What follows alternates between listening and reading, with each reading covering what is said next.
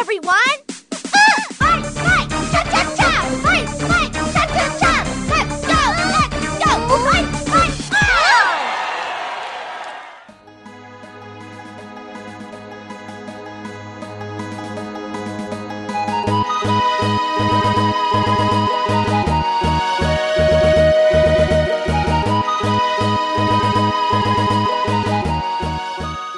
Sou o Muriel e eu sinto falta dos overworlds onde os bonecos subiam nas navinhas.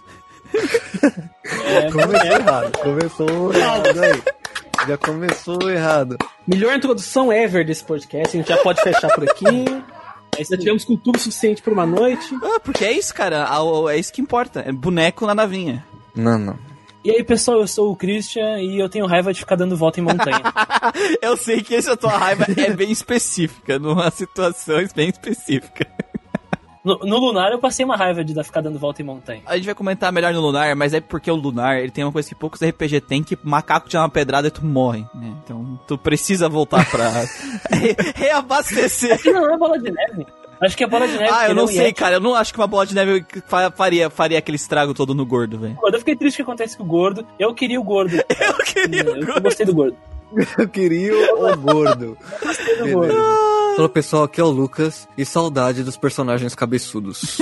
Isso. Boneco Adoro cabeçudo. personagem cabeça. Não, não, não. Boneco não. cabeçudo. Personagens cabeçudos. Bravely tem boneco cabeçudo. Final Fantasy 3 tem boneco cabeçudo. Sim. Sim, a versão do NES, que é aquela do DS, é um erro. Não, não, não, não, não, não. Olha aqui, ó. Eu gosto É muito um, da é versão um do erro. Você não gosta, Christian. Você acha que você Pessoal, gosta, pessoal, mas você não gosta, peçam cara. um podcast de Final Fantasy 3 pra provar que Final Fantasy 3 é legal pro Manuel aceitar fazer podcast. Não, mas eu aceito, eu joguei a versão do NES. E é um bom jogo de NES. Melhor que essa porra que eu tô jogando aqui.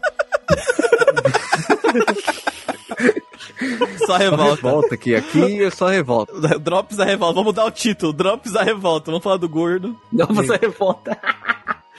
e aí, galera, aqui é o Manuel e vou filosofar um pouco pra vocês. De grão em grão, a galinha enche o papo. E de pouco em pouco, o JRPG foi pro saco. Obrigado. Nossa. O nível do drama. Tem que, tem que fazer um, um acorde aqui pra pra Colocar aquele violão oriental no fundo, cara. Ai, ai. Meu Deus. Meu Foi Deus. poeta puro, cara. Poeta puro. Fala galera, aqui é o Guido e surprise, motherfucker. Ele não entrou. Ele não aguentou. Só nos comentários. Saiu da onde, velho? O cara apareceu do nada, velho. E foi embora.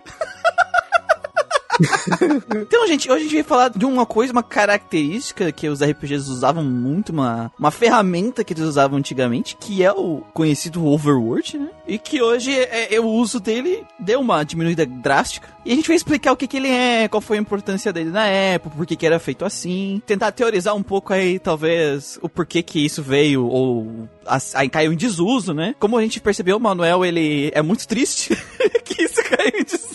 Não, o Manuel é o conservador do, under- do Overworld clássico do JP. Underworld? É o conservador do submundo. Você que tava jogando o jogo do capeta tem uns dias pra trás. Mas tu vai jogar o mesmo Berranzan, não vai? Então tá aí. Vou, vou jogar o mesmo. A definição do Overworld, ela é algo simples, sim. Normalmente, o Overworld é aquele mapinha fora de escala, onde o personagem anda por ele pra chegar eh, eh, nas dungeons do jogo, nas cidades e dungeons, né? Ele é um mapa mundi por qual você caminha, seja através, seja livremente, que nem tiver num Final Fantasy da vida, ou com pontos, né? Escolhendo pontos no mapa, assim como a gente vê num Grandia ou em um Breath of Fire 4, né? O Overworld é esse mundo fora de escala, que dá essa impressão de estar caminhando longas distâncias, né? Com aquele personagem que é muito maior que o, que o mundo, né? Normalmente cabeçudinho. Que é muito importante, eu acho que o que o Muriel falou sobre hum, questões de escala, né? Eu, como, como geógrafo, eu sou chato demais com essas coisas de mapa. Lá vem. Então, no, quando, quando Tá tem um, tem um jogo com overworld, eu fico feliz. Porque nos dá uma noção de distância, né? Nos dá uma noção de, de, de grandeza de que, que o personagem pode conquistar, até onde ele pode ir. Por exemplo, se num, num mapa de viagem, né? O overworld esse aí, esse mapa sem escala, tu vê uma montanha com uma nuvem gigante lá preta caindo uma tempestade, fica caralho, essa é uma área difícil. Tem, tu tem umas ideias assim, olhando pra esse mapa fora de escala. Porque o teu boneco ele é representado de alguma forma e ele faz essa viagem, né? Uhum. E claramente isso, e, e a maioria dos RPGs, esse, essa viagem fora de escala, ela é intercalada com vários encontros aleatórios, né, no JRPG. Sim. Isso tem muito, muita influência direta do, do próprio RPG de mesa, né? Na- nas aventuras clássicas prontas, por exemplo, de Dungeons and Dragons, lá na- nas caixas prontas, ou no- nos livretinhos de aventuras, vinham os mapas de natureza, né, os wilderness, né, os mapinhas, montanhas, florestas e tal, e eles eram divididos em hexes, né, que são, tipo, são basicamente Hexágonos, hexágonos né, eles chamam de hexágonos em português. E, e cada hexágono corresponde a tantos quilômetros, né, no caso. E, e a, cada, a cada hexágono pode ser cinco hexágonos por dia, dois hexágonos por dia, e, e rolam os encontros aleatórios. Então é só uma transposição, né, desse conceito de RPG de mesa. assim. muito dos RPGs que a gente tem hoje e que eram assim desde sempre é uma forma de tentar transpor a, aquela experiência de gameplay do RPG de mesa pro RPG eletrônico. Eu lembro daqueles, quando eu jogava quando era criança, aquele livro bem basicão, que era um D&D clone brasileiro, que era a, a Primeira Aventura, era o nome. Ele tinha isso também do encontro aleatório, né, de tu jogar um dado pra ver se tinha um encontro, aí tu jogava um outro dado pra ver qual era o grupo de inimigo que tu ia encontrar, e aí quando tu vencia eles, tu jogava um outro dado pra ver o loot. E isso tá muito no, no RPG né, eletrônico, né? Isso, pra te ver como é tão forte, essa impressão no próprio, próprio RPG de mesa, que até nos livros atuais tem as tabelas de encontros aleatórios, por exemplo, de floresta, de montanha e tal. E isso é muito claro. Quem teve experiência em RPG eletrônico, sobretudo JRPG, assim, sabe muito bem o que é isso. Na floresta tu vai encontrar esse tipo de inimigo. E, é, No mar tu vai encontrar esse tipo de inimigo, sabe? Espera-se que seja assim, né? Porque tem jogo que às vezes é a mesma cor em vários lugares diferentes. às vezes tu tá numa floresta e tu encontra um Triceratops montado num tanque, né? É um negócio que não faz sentido com a- o local em que você Ou tá. com né? nada mesmo. Ou com nada. Eu Não posso faz nada com citar. nada. Eu posso citar esse Phantasy Star que eu estou jogando aqui agora. Tipo, na primeira cidade, assim que você sai, tem um escorpião, bicho chama escorpião, mas na verdade é uma libélula. Você acha a libélula. Aí você vai pra uma área de deserto, a libélula de novo. Você vai pra uma dungeon, tem a libélula de novo. Só, só vai mudando de cor, sabe? É, é muito Ah, lindo, é porque o, naquela época não tinha como tu fazer um jogo escalão por um, né? Sim. Então a forma de tu Sim, fazer um jogo escalar, de mostrar que aquela tua aventura é algo amplo, tu tá andando pelo mundo inteiro, é tu mudar, usar essa escala de mapa, né? De, de mapa onde o teu personagem caminha longas distâncias, pouquinho tempo, né? É, é uma forma de demonstrar isso né, na época. Você vê que os primeiros é, WRPG que surgiram, o último Wizardry, os primeiros Mind Magic, eles tinham Overworld, igual os JRPGs. Uhum. Só que com o passar do tempo, eles foram. Eles, eles abraçaram mais a questão do sandbox, né? Uhum. Que é a questão do open world, que tá muito em, em, volta, em voga hoje. E o JRPG, eles literalmente abraçaram o Overworld, sabe? O Overworld virou a waifu deles. Eles abraçaram o travesseiro de corpo escrito Overworld. Vocês não vão me tomar ele. É minha preciosa. Sim. E hoje o travesseiro de corpo do JRPG tá jogado no lixo. Junto um tanto de papel Ah, sujo. ah, ah, É que. Começou, né? Começou do... É que bem no, no Western, né, eles geralmente eles literalmente conectam as Sim. áreas. Sim. E pra você ir de um lugar pro outro é com fast travel, ou você anda todos os mapas. É, ou é open world. Não dá pra É, Fable, né? É assim. O é Fable. Ele, Igual ele não, é, não, é, não é open world, mas ele tem as conexões de mapas. Que daí tu pode explorar livremente. Isso. Igual, E- igual o Baldur's Gate. Não, não é que nem o Baldur's Gate, porque o Baldur's Gate Não, tem não. aquele overworld de, de pon- é clicar. overworld de seleção. de seleção. Um mapa, é. literalmente um mapa, Só né? que a questão do, do que a gente falou no podcast do Baldur's Gate é que tu não pode simplesmente clicar no ponto que tu quer ir. Tu tem que clicar numa, num ponto, aí chegar no final ele vai liberar outro ponto, aí chega no final daquele ponto ele vai liberar outro, até chegar no, no lugar que tu quer. E aí depois, depois libera a, o fast travel pra aquele lugar, depois tu conectou um lugar ao outro, né? Então ele, ele meio que cria um misto. Quase o contrário do que o de RPG, querendo transpassar uma, uma viagem. viagem. Literalmente, em um mapa inter- interconectando áreas. Então você tem um mapa que você anda livremente e você entra em algum lugar e lá você tem outro tipo de exploração. É, e uma coisa que a gente tem que deixar clara é que as pessoas confundem muito, ah, tipo assim, ah, o Overworld é sabio porque hoje a gente tem o Open World, né? Mas eles são conceitos diferentes, porque o, o Open São. World, ele é aberto. É o mundo que tu pode ir pra onde tu quiser. Se tu não puder ir pra O onde tu quiser, não é mundo aberto. Né? O Final Fantasy XV é um exemplo desse open Sim. world limitado, mas é. É, é que é- é- não é tão expan- expansivo o mundo do Final Fantasy XV, né? Mas é. É. mas ele é aberto, pode ir pra onde tu quiser, praticamente o jogo Você inteiro. vai pra onde você quiser. Isso. Assim, Meu normalmente é difícil você achar JRPGs com mundo aberto. Alguns exemplos que me vêm na mente. O Final Fantasy 2 ele é. Dá pra você ir pra Missídia no começo do jogo, passar uma horda de zumbi lá. Porque dá pra você salvar no, no, no mapa mundi, né? Então, no Overworld.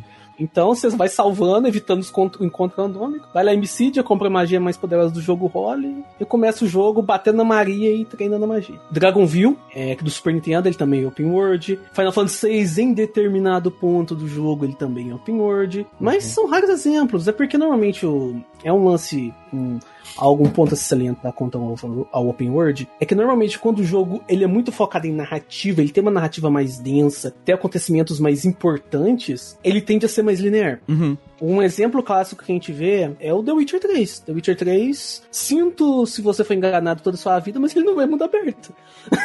ele é linear. Ele só tem áreas grandes a serem exploradas, mas ele é linear. Você não pode ir pra ilha onde tá a Ciri logo no começo do jogo, né? É, tu, não, tu tem limitação da tua área, né? Apesar do mundo ser muito maior, elas vão se liberando de acordo com a narrativa, né? Não tá liber- liberado Sim, desde sim, o sim, começo. sim. Você começa em Palmar Branco, você não pode ir pra Islas Skellig no começo do jogo. Sim. E por aí vai, mas é um exemplo aqui que a gente tem que sempre existiram os dois. Em 94, por exemplo, você tinha Robotrack, Lunar 2, Final Fantasy VI com Overworld, e você tinha os Western, Mad Magic World of Shin, você tinha o, Última 7 lançado com as duas expansões, tudo open world, mundo aberto. Então eles sempre tiveram mesmo, juntos ao mesmo tempo, né? Como os jogos dos RPGs também eram narrativos, tu normalmente tá limitado a pequenas áreas pra te poder conseguir agora e o mundo, enquanto tu vai seguindo o jogo, a tua progressão de exploração ela vai se desenvolvendo, né? Tu vai aprendendo uma magia que te permite ir por todos os lugares, ou tu pega algum algum tipo de veículo que permite tu andar sobre a água, ou mais rápido, ou voar, né? Normalmente a gente chega nos finais dos jogos, tu tem a airship,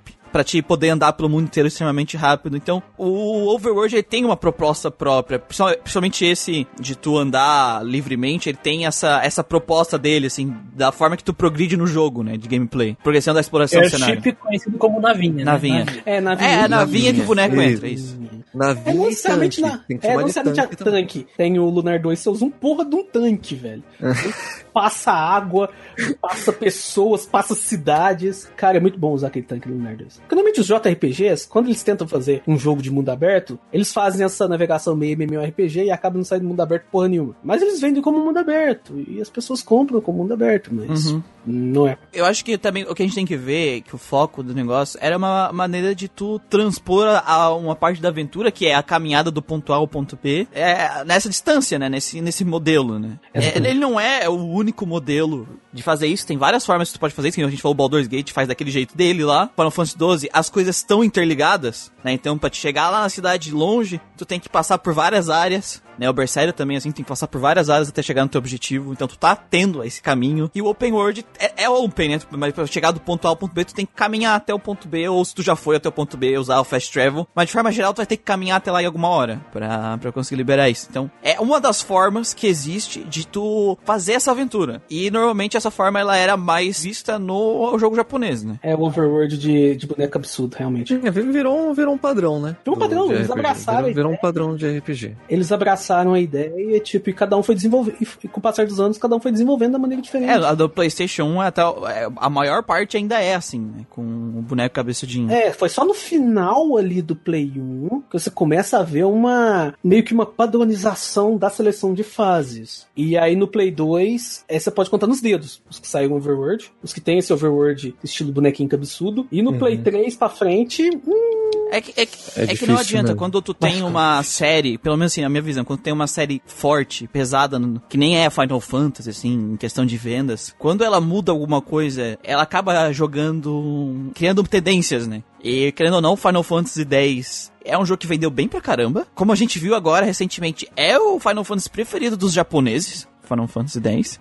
E ele foi um dos primeiros RPGs pro PlayStation 2 e ele não tinha, né? Não tinha. E aí eles viram, né, como teste, né? Eles viram, olha, as pessoas não estão sentindo falta. Então a gente vai colocar pra quê? No caso do Final Fantasy X, que eu ouvi entrevista do cara que é responsável, porque na, na equipe do Final Fantasy era assim: tem um diretor responsável pela narrativa e pelo desenvolvimento da história, que era o Sakaguchi. E a estrutura da- das equipes do Final Fantasy era a- os, eh, os diretores de cada área terem liberdade criativa de fazer as coisas desde que eles respeitassem as diretrizes da narrativa. Então a pessoa que estava responsável pelo combate tinha liberdade total de criar o combate. Aconteceu toda essa bizarrice a partir do PlayStation 2 de combate no, no- que cada Final Fantasy era completamente diferente, porque já não era o mesmo cara. Porque do 4 até o 8 é o até o 9 é a mesma pessoa. É a É, a mesma mesma pessoa. pessoa. Então, É, no 8 ele fumou uma maconha do caralho. pra é, mim. no 8 ele queria fazer um negócio que ele não tinha tempo pra fazer. Porque o jogo foi feito corrido, né? Mas se a gente fala no Final Fantasy VIII, Quanto tempo Foi ele durou? sete meses de produção. Que foi sete. Isso. Foi menos. É, foi pouco. Foi menos que o, É, o que o Final Fantasy 6 VI e eles não tinham mesma- o mesmo tamanho de equipe.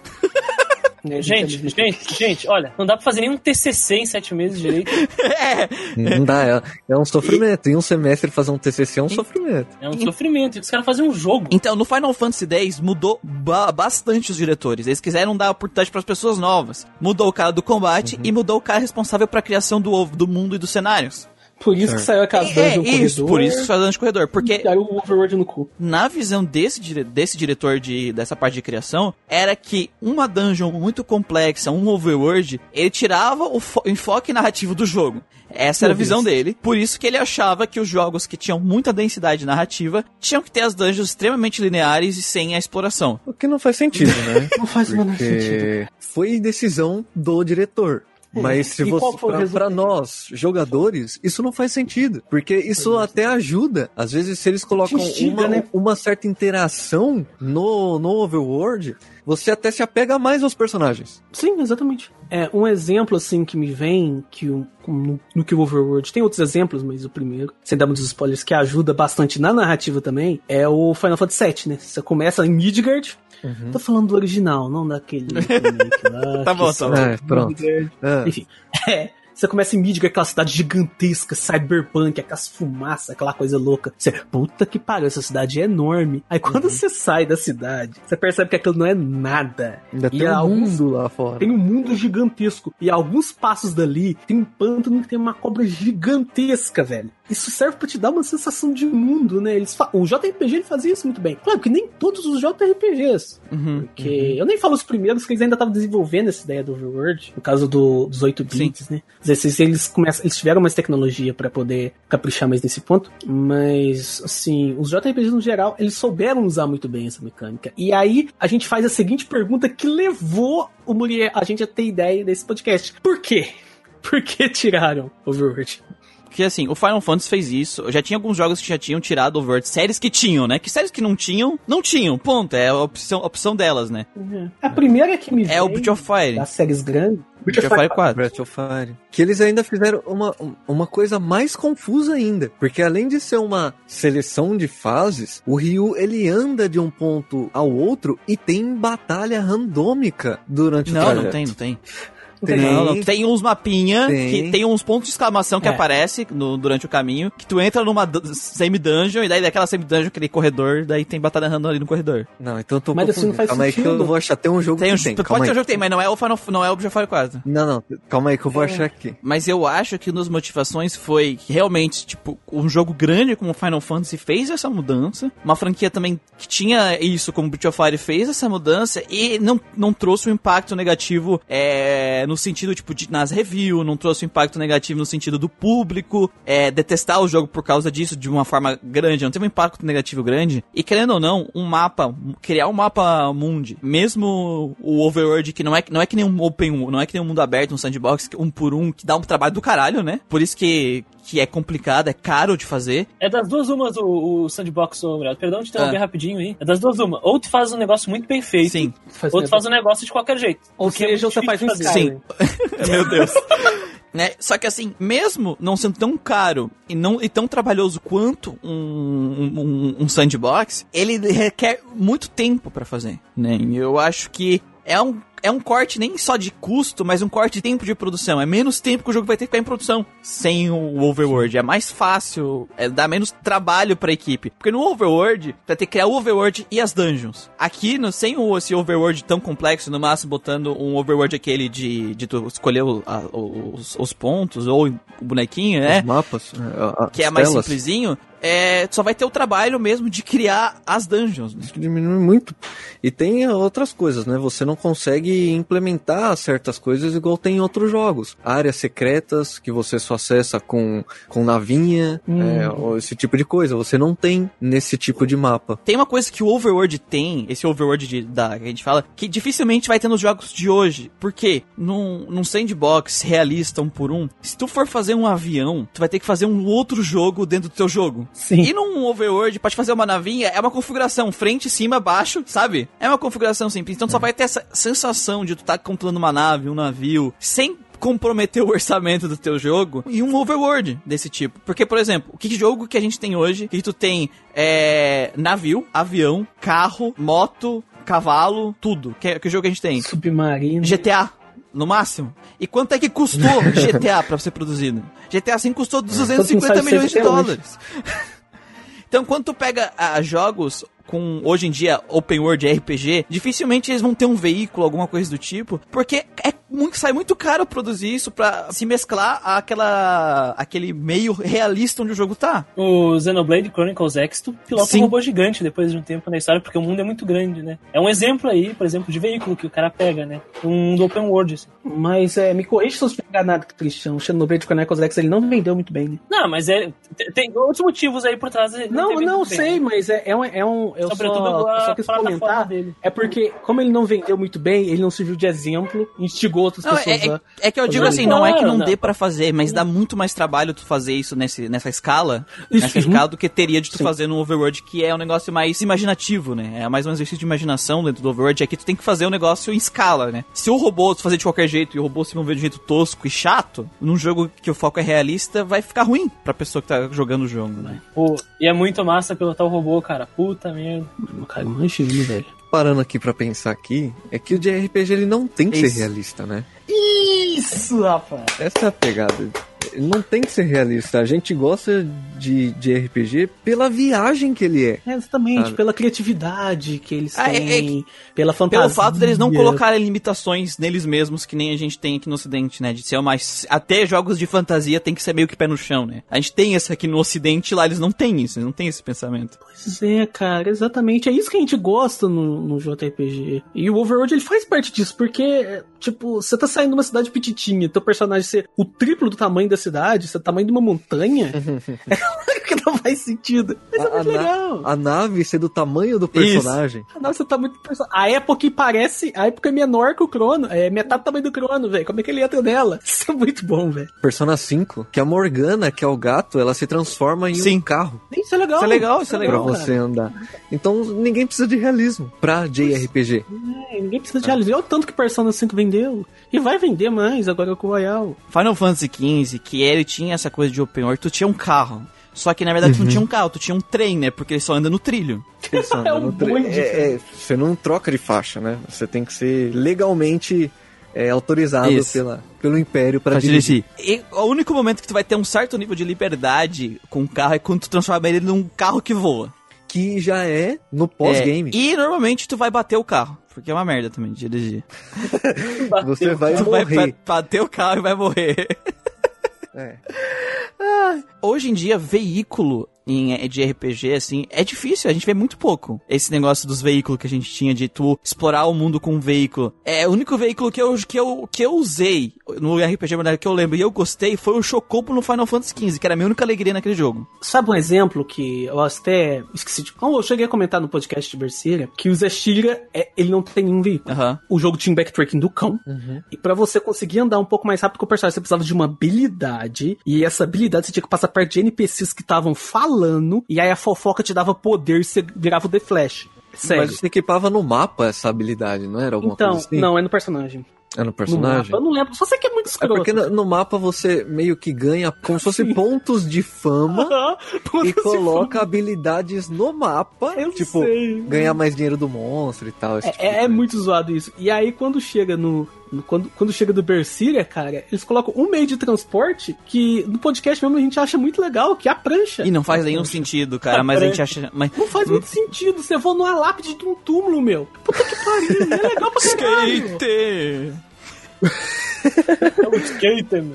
Ai, velho. Não, mas cara, quando eu andei de Chocobo no Final Fantasy XV foi lindo, porque além de ser a única coisa que eu gostei do jogo, era muito legal, cara. cara, a, a satisfação de tu pular de uma montanha, montar no Chocobo e sair planando com o Chocobo, velho, era bem, bem legal, legal assim, mesmo. porque é, é- é- o Chocobo não voa, mas ele plana, assim. Então, eu não tava andando com um carro porque eu queria ficar andando de Chocobo. Eu ia de Chocobo, foda-se. Eu andava de Chocobo no, no Final Fantasy XV. Foda-se aquele carro. Foda-se o carro. E o carro quebra, acaba, a gasolina, alguma coisa Chocobo assim. não acaba a gasolina. Não acaba, Acaba a a gasolina. gasolina, meu Deus do Sim, céu. Manel, tu tem que abastecer Ai, o carro, que tu não pode dirigir porque ele anda que nem um trem. Ai, que divertido. Nossa, é muito legal. Nossa, que legal. Eu quero jogar esse Tá jogo. vendo? É, é, esse, Acabar a é, gasolina. é esse o problema do realismo. Sim. Fica sabe? chato. Acaba a gasolina num carro que você pilota. Vê se em outros Final Fantasy acaba com o combustível da nave, da, da airship, da, da navinha. Não cabe, não cabe o combustível da Não navinha. Não, e no velho. Final Fantasy tem uma parte do Final Fantasy XV que é que tu tá num barco, só que tu não controla o barco, ele vai sozinho. É triste, velho. É Me lembrei triste. daquele barco. Eu queria controlar o barco. Eu lembrei daquele barco do Breath of Fire 4 que acabava o suprimento. Aliás, o AM Setsuna tem airship. Ó. Tem. Tem navinha. Tem, ele tem navinha. Isso me deixa muito mais Por quê?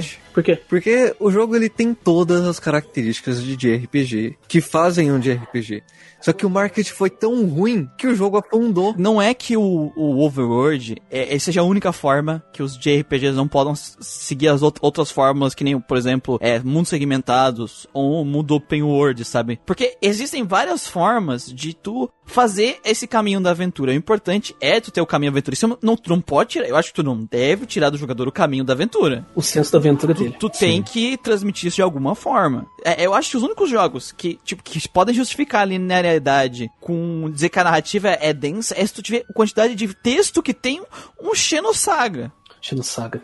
Baldur's Gate. um Baldur's Gate. Um negócio assim que o cara, tipo assim. Mas é que Xenosaga é complicado, porque Baldur's Gate eu li e entendi o que eles estavam falando. Xenosaga não. Landscape Tormenta, então. É tipo assim, é, o Planescape Tormenta eu acho que é mais isso. Porque a história é. do Baldur's Gate é simplesinha. Agora do Xenosaga eu olhei, hum, hum, não entendi nada do que vocês estão falando.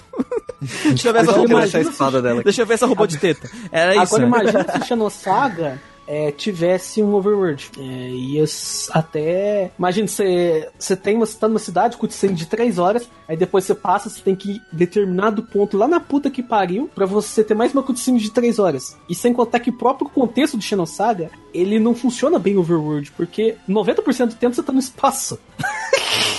Você Vazio. não para em um lugar específico, sabe? Não acontece em um mundo. Então, o jogo não precisa te passar uma sensação de mundo, sendo que ele não tem um mundo certo onde ele tá passando. Então, até outro ponto também, que vou complementar o que o Miguel tá falando, a gente também não tá dizendo que o jogo precisa ter um overworld pra ser um bom jogo, Uhum. ou pra desenvolver bem a narrativa dele. Eu vou dar dois exemplos aqui. De, do SNES e do Play 2, que eu joguei, os dois jogos são da mesma franquia. Um tem Overworld e o outro não. Por exemplo, SNES e Luz of Gaia Terra Enigma. Luz of Gaia, ele não tem Overworld. Ele não tem nem seleção de fases. Você já vai direto, você passa uma área, você vai direto pra próxima. Tipo, É tipo capítulo? Não. é mais ou menos isso, tipo, passa o, o boneco andando e o mapa passando, sabe? É, parece um filme, é muito estranho. Uhum. E o Terra Enigma você tem dois overworlds, cara. Mas eu achei o Luz of Gaia muito mais criativo, somente na questão das dungeons. Outro exemplo que eu dou também é os dois Atelier Ares, a trilogia do Atelier Ares do Play 2. Do Play 2. Apenas o primeiro jogo tem overworld, que é o Atelier Ares 1. O Atelier Ares 2, ele não tem overworld, é uma seleção de fases mais porca que você pode imaginar. é muito feio. É muito feia a Inclusive, ele tem muita coisa feia esse jogo. Tem. Isso quer dizer que o Atelier Ares 1 é melhor que o 2? Não, o 2 é o melhor da trilogia. Só que o que a gente tá querendo dizer é que em determinados jogos, é, o Overworld ele faz falta. E não existe um motivo concreto, sólido, pra eles terem tirado isso e não ter colocado nada pra compensar. Por exemplo, Atelier Ares 2, ah tá, ele não tem Overworld. É, é, O que, que eles colocaram pra compensar? Eles colocam pelo menos uma seleção de fases criativa, interessante. Mesmo que seja algo tipo Super Mario 3, Uhum. onde você tá andando com o Mario, tem um, um, um hammer lá no meio do teu caminho, você não consegue pular ele, você tem que passar por ele pra você chegar no castelo da Peach, e o castelo tá com o balãozinho escrito Help. Uhum. Não tem nem isso, sabe? Que nem eu acho que eu tava conversando com vocês aquele dia. Tu tira o Overworld, mas assim, entre o teu objetivo e tal, tu tem duas dungeons. E essas duas dungeons estão mega bem elaborada, bem feita, linda e maravilhosa. Então tu tirou. Ah, eu, em vez de eu trabalhar o Overworld, eu vou trabalhar mais nas dungeons. Aham. Beleza, mas não é isso que aconteceu com os JRPGs. Eles começaram a tirar coisas pra cortar tempo de produção e as outras coisas continuaram no mesmo nível. Eu sinto isso. Eu não senti, por exemplo, que as dungeons de Breath of Fire 4 ficaram mais complexas com a retirada do Overworld. Eu não senti isso jogando Breath of Fire 4. Pelo contrário, eu acho que o outro é mais simplificado. Olha aquele. Aquela planície que você passa no Nautilus, cara, que é uma versão Nutella do Deserto da Morte. Tu tá, tu tá entendendo? Então, tipo assim, tu tirar ele porque tu acha que tem outra coisa mais importante pra te trabalhar e trabalhar aquilo melhor é uma coisa. Ok. É ok. O importante é a tua aventura tá ali. Aquilo tá ali. Acho que até foi o Lucas que falou pra gente aquele dia que, tipo, ah, eu prefiro que as dungeons estejam mais elaboradas. Ótimo que a dungeon, se a dungeon estiver bem mais elaborada, se ela tiver tirado o overworld, mas ter substituído isso por uma dungeon mega complexa, incrível divertida de passar, é uma Sim. troca que, que é equivalente, sabe? O problema é que eu sinto que foi uma coisa que foi retirada de nós, uma coisa que era do JRPG e que pra vários jogos traz uma experiência única dentro da, da própria exploração e não foi tirada, não foi substituída, sabe? Em muitos jogos. Não foi colocado algo a mais que fizesse o mesmo papel ou que melhorasse a, a aventura. Até porque os JRPGs, eles, diferente dos outros jogos que estão cada vez mais expansivos, eles ainda estão muito fechados, né? A exploração. E o querendo ou não, esse, esse modelo de Overworld era uma coisa mais simples de fazer e que deixava o jogo um pouquinho mais expansivo, né? Na minha opinião. Não, não sei se, se talvez seja só minha percepção, mas a questão do gênero e da ambientação talvez ajude bastante também na forma que se apresenta o Overworld Sim. ou essa exploração. Porque, por exemplo, pensa num Phantasy Star, né? O. Star Ocean, que são jogos que tem uma temática mais sci-fi, né? Sci-fi. Uma fantasia, uma fantasia científica, uma ópera, Científica. space opera, né? Uhum. dependendo do, do, que- do jogo aí que a gente pega. Por exemplo, como é que dá pra fazer um overworld no espaço? Aí daí os caras têm que, têm que pensar, pega uma navinha, tu vai de planeta em planeta, que nem seleção de fase, ou vai ter um mapa de um continente no planeta que eles chegam, ou vai ter uma nave gigante, aí vai ter um mapa pra navegação na nave. Então, eu acho que depende também da criatividade dos caras Sim. que estão trabalhando em cima. Porque se tu vê muito nos jogos da própria época do Super Nintendo, os overworlds eles ficavam no- no- na comodidade, cara. Eles não saíam muito da, da diferença. Tanto que caiu naquela mesmice de ser basicamente o espaço pra onde, onde acontecem as batalhas random, até onde tu chegar nas fases que tu tem que selecionar, entendeu? Comecei a ser só isso. Um- uma ferramenta pra expandir ao tempo de jogo. né? não usado de forma pra é, tu, o jogador, interagir mais com o jogo, ou mergulhar no jogo, ou sentir a, a ambientação, né? Aí eles pensaram, pô, o Dragon Quest fez isso, vamos fazer também, talvez a gente venda, sabe? Aí os caras fazem daquele jeito, que nem eu comentei do Open World também. É a mesma coisa de mundo aberto. Uma reclamação que as pessoas tiveram com, por exemplo, esse Zelda novo foi que são várias áreas extensas que não tem nada. Então, pra que o mundo tá aberto, você não colocou nada lá pra fazer, filha da puta? Então, se você vai fazer essa exploração do Overworld, use o Overworld pra poder contar sua história, pra poder ajudar na sua ambientação. O próprio Final Fantasy VI ele faz isso muito bem. O Chrono Trigger faz isso também muito bem. Você tem as eras diferentes que você vai passando. Cada era, um- os mapas vão mudando. A Final Fantasy narrativa, né, também muda. é, tem determinado, uma determinada parte onde o overworld muda totalmente, onde um pedaço do overworld some. Uhum. Então, use isso, sabe, a seu favor. Tem o Robotrack também. O overworld ele é meio cartunesco, sabe? Te passa muito aquela sensação do jogo. Ou também pra deixar o Overworld funcional pro jogo, como o exemplo Exatamente. do Final Fantasy IX, que você usa o, o Overworld quando você pega o Chocobo pra caçar tesouros no, no, no mapa. O Chocobo ele cava o chão para ganhar para você ganhar itens e tem itens que você coleciona pra ir lá pro paraíso do Chocobo e enfrentar o boss secreto. Paraíso do Chocobo. Acho muito engraçado, e sempre que eu escuto isso.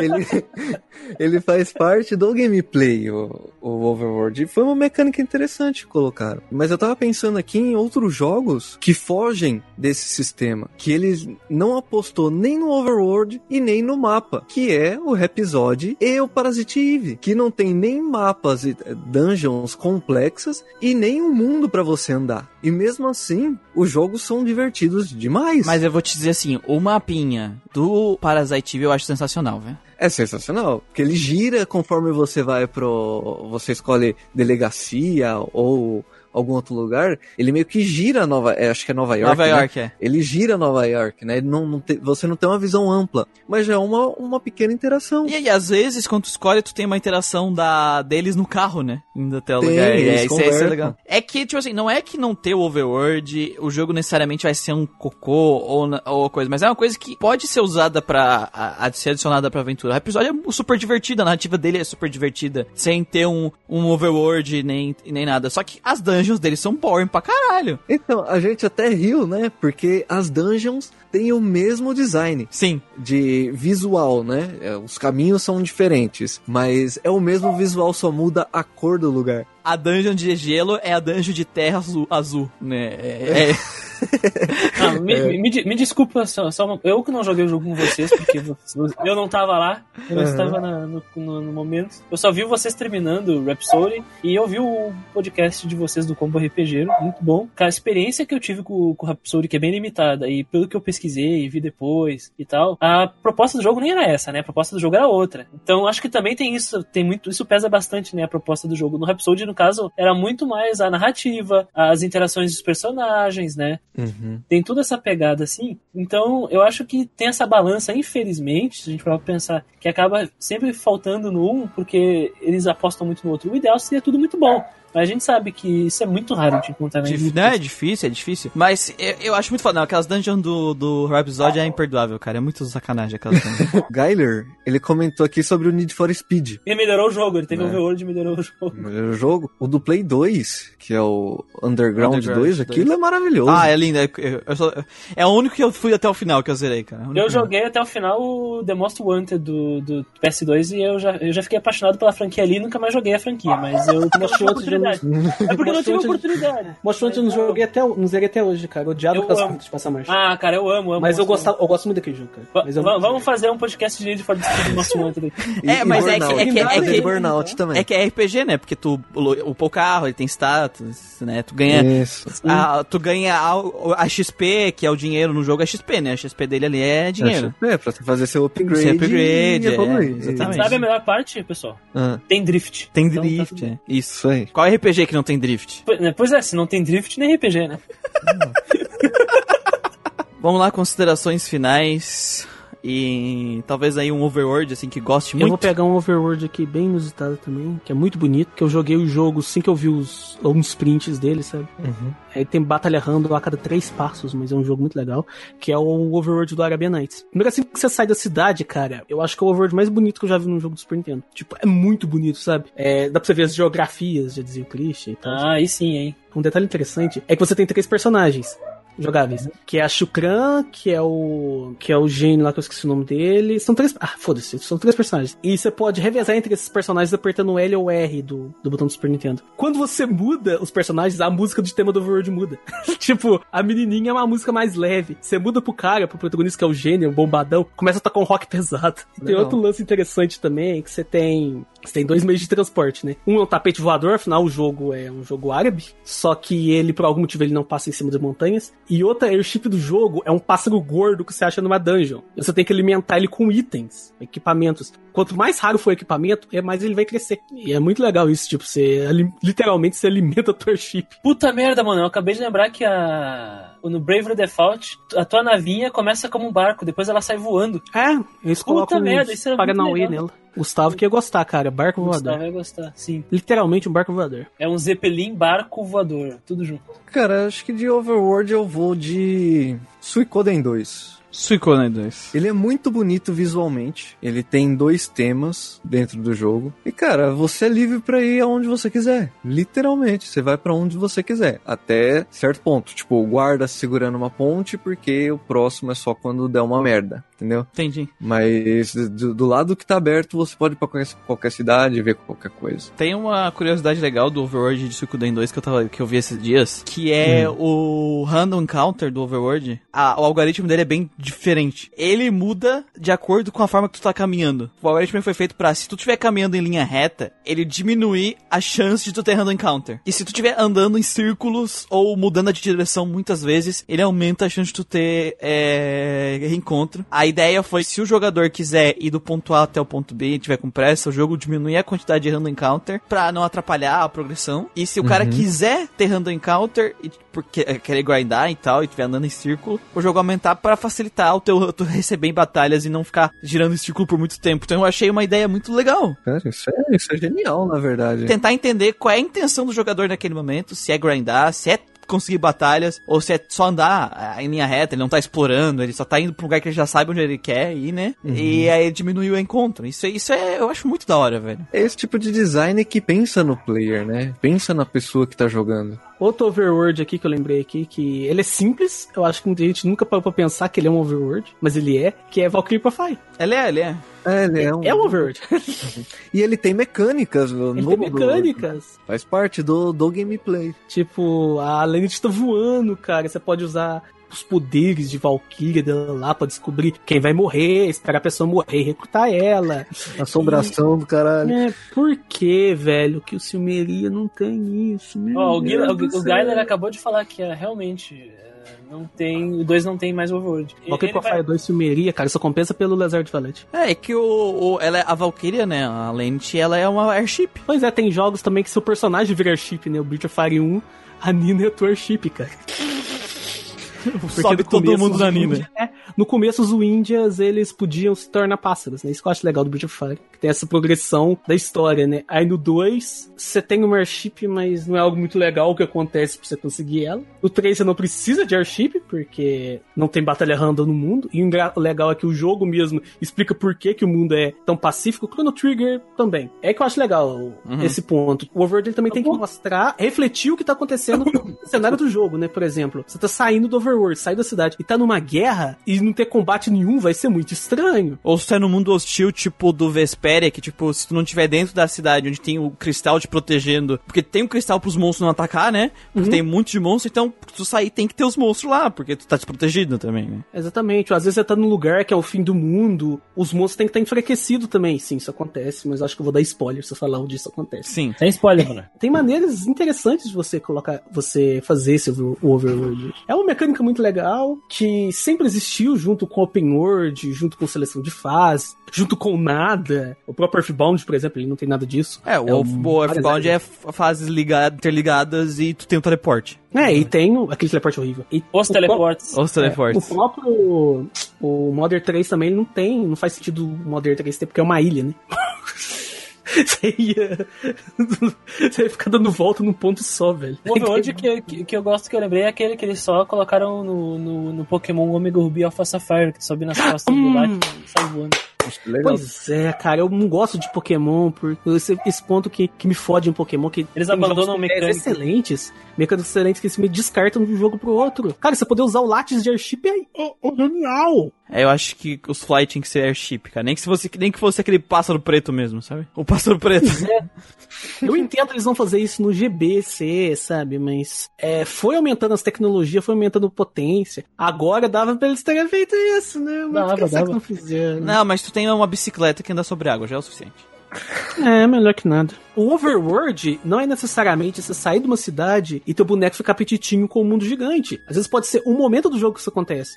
É, o Pokémon Omega Ruby Alpha Sapphire acontece quando você consegue na habilidades de Latios. Vaculatius. É o, o Secret of Mana e o Seiken 3, o Tears of Mana, acontece quando você consegue Airship. Dragon Quest 8 e Dragon Quest 11 fazem isso também só quando você consegue Airship, que você tem a visão do overworld. Aqueles RPGs do Dragon Ball Z lá, o Le- o Legacy of Goku, não tinha um overworld que você ia voando e viajava pelo mundo? Tinha, tinha. Aham. Tinha que. Tu ia pra um overworld e eles saíam voando, que nem eles fazem, né? E era de GBA, gente, então dava pra fazer um overworld meio. Era feio pra cacete, não, vamos ser sinceros, aquele Ah, overworld. era um bonequinho do- voando. É jogo de Dragon Ball, velho. É jogo de Dragon Ball. É, é, que, é, que a gente tem, é que a gente tem que pensar, né? Primeiro que é jogo da Bandai feito com, com um troco de pão, né? Então talvez a Pokémon Company podia fazer no GBA alguma coisa decente, talvez. Lembrei de um jogo recente que ainda não saiu, que tem um overworld muito legal, que é o Curse Tales, né? É, eu quero ver como é que vai ficar na, na versão final, porque é um jogo que eu tô com uma expectativa legal aí, pelos trailers que não tem tô, saído. cara. Não, mas é Zero. porque tu tá. Tu, tu tá, tu tá se protegendo, né, Manuel? Depois da última também. Eu tô. Isso, eu tô me protegendo.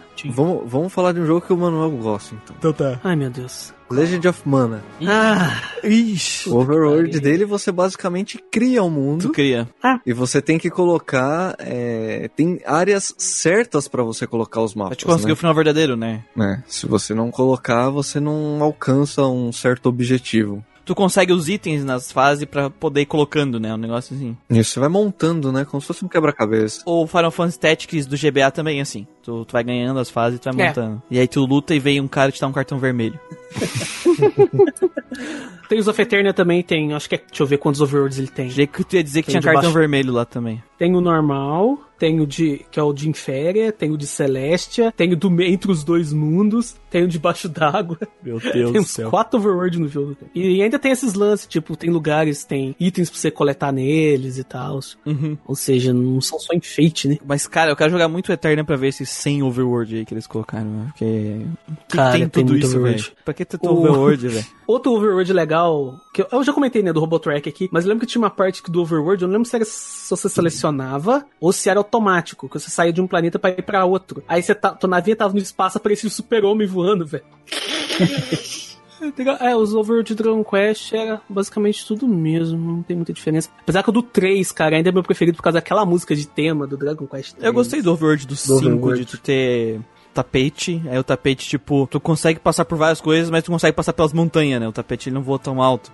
É isso, isso, isso, isso é E interessante. aí depois tu pega um castelo flutuante gigante. Só que ele não consegue estacionar em qualquer lugar, né? Porque ele é um castelo gigante. Sim, ele tem, ele tem, tem a carruagem também. Tem carruagem também. E quando tu pega o dragão, que o dragão, tu sobe o dragão, ele vai mega rápido. assim, Ele para em qualquer lugar que tu quiser. É, eu acho muito da hora isso. O Overworld ele é tão interessante, né, cara, que normalmente os temas de Overworld é os, é os temas que a gente fica mais na cabeça quando a gente quer jogar. É porque a gente fica bastante tempo lá quando tem. né? É, a gente anda muito pelo A gente anda Overworld. muito. Então, gente, passamos por todos os pontos importantes do Overworld, né? É, conseguimos explicar o que que era, o porquê que era importante, qual era a função dele, né? E por que que ele faz falta aqui. Então, não esqueça de comentar aí, no, mandando e-mails para contato geekquest.gmail.com ou comentando no- na publicação desse post em nosso site geekquest.org, nas nossas redes sociais aqui no Facebook você a gente tanto na página de RPG XP que voa quanto na página GeekQuest ou no grupo RPGeiros do Gradcast. Vem se tornar RPGeiro do Gradcast e mostrar o que você está jogando lá, mostrar seus memes, mostrar